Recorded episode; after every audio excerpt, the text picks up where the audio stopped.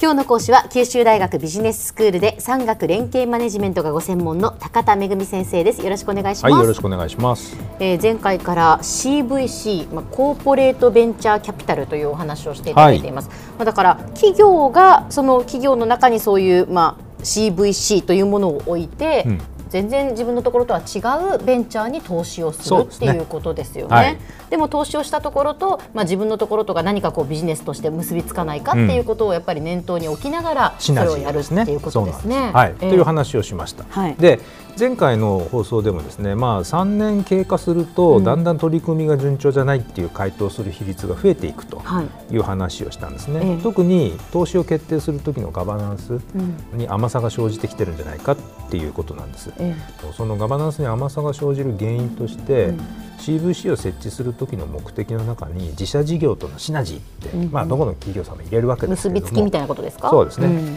相乗効果ってことですけれども、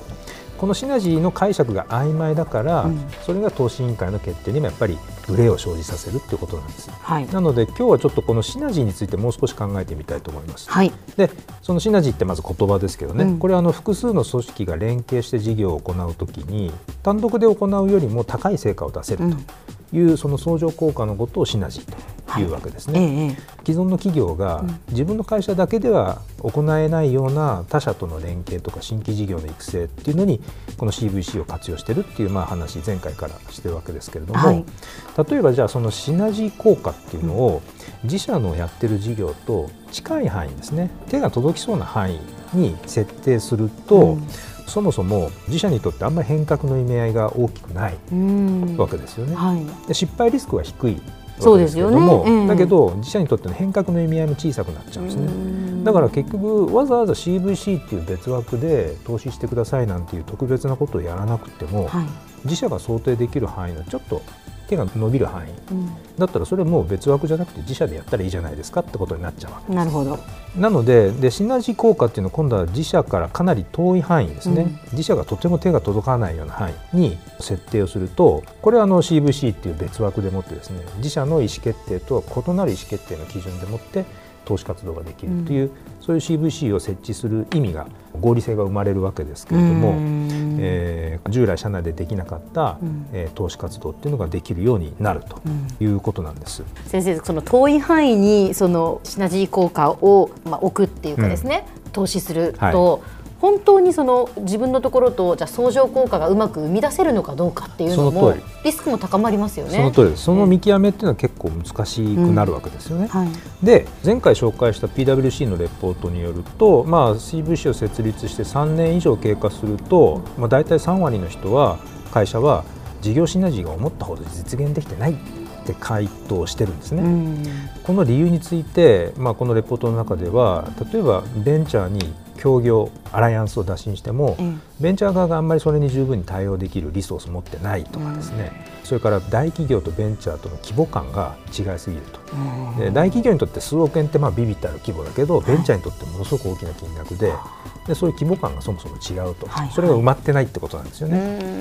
でなので、まあ、先ほど3年って話がありましたけど、CVC とその投資先ベンチャーのシナジーにまつわるこの3年という期間うん。これをどうじゃあ評価したらいいんでしょうか、はいってことなんですね。ええそもそも3年っていう期間は、うんシナジー効果をこう自社から近い範囲に設定している場合は見極めは十分だと思うんですよ。うんだけど自社からものすごく遠い範囲にシナジーを設定する場合っていうのは評価するにはやっぱり早すぎるんですよね。うん。でベンチャーがこうベンチャーキャピタルから投資を受ける時の事業計画っていうのってあるんですけど、ええ。それって大抵はですね投資を受けて3年で単年度黒字にしますっていうのが書いてあるんですね。ほうほうほこれはあくまでもベンチャーとしての単年度黒字であって、うん。その規模っていうのはですね、まあ、よくて数億円ぐらいかなっていうそういう範囲ですから、はい。大企業から見るととても自社の新規事業にこれがつながるかみたいなそういう規模感にそもそも達しないわけですうね。んでなので投資後3年程度が経過する段階っていうのはですね、はい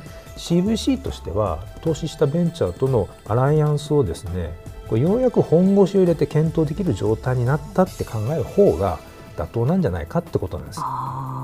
あで要は本当に検討の訴状にここでようやく乗ったっていうこと。と、ええ、もうこっからだと。そうですそうです。でそこで検討の訴状にも乗らないものが含まれてるだろうから、うん、それはその段階で投資対象から外していけばいいし、うん、その3年後そういう評価を経てそこからどのくらいの期間を経て、うん自社事業とのシナジーが本当に目に見えて生まれる可能性があるかを再度きっちり検討して、うん、でそこで追加投資だとか他の事業との連携の契約ですね、はい、そういうものがどんな連携の契約ができるかっていうことを踏み込んだ内容で検討するっていうことが妥当じゃないだろうかと思うわけです。で CVC がベンチャーのこう初期投資の段階からですね3年経過したところで本格的な協業に移行できるかどうかこれを見極めができるタイミングが到来すると考えると、うん、それが3年だとすると、はい、やはり CVC が最初にベンチャーに、うん、えーと、投資をするタイミングっていうのはあんまり自社とのシナジー考えすぎない方が、はい、直近のシナジーを考えすぎずにあえて自社事業から遠いところでシナジーが生じるかどうか分かんないけど、はい、3年間試してみて、うん、うまくいったらその後さらに増やしていけばさっき言ったように増やしていけばいいし、うまくいかなさそうだったらそこで切り離せばいいという考えを持った方が健全なんじゃないかなと、そのぐらいの気持ちでいないとやっぱりうまくいくものもうまくいかない、ということですね。そうじゃないと、まあ、ダイナミックなイノベーションなんてやっぱ起きないんじゃないかなということです。でこれに関して実はあのベンチャーと大企業のオープンイノベーションを仲介しているある企業の幹部の方が、はいその方も実は同じようなことをおっしゃってるんですね、ええ、初めからシナジーを期待しすぎると結果的にすごくありきたりなプロジェクトしか残らなくなりますよと いう注意喚起されてるわけです。はいなので、まあ、CVC っていうのは大企業にとって自社ではできないイノベーティブな新規事業を創出するその手段なわけですよね。はい、なのでその運用においても CVC にどんな性格付けとか評価基準を与えてあげるかによって会社本体としても長期的なイノベーション創出に差が出てくるんじゃないかなということです。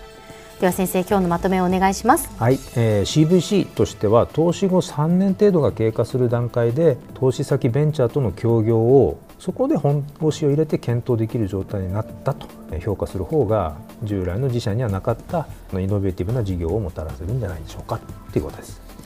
今日の講師は九州大学ビジネススクールで産学連携マネジメントがご専門の高田恵先生でした。どうもありがとうございました。はいありがとうございました。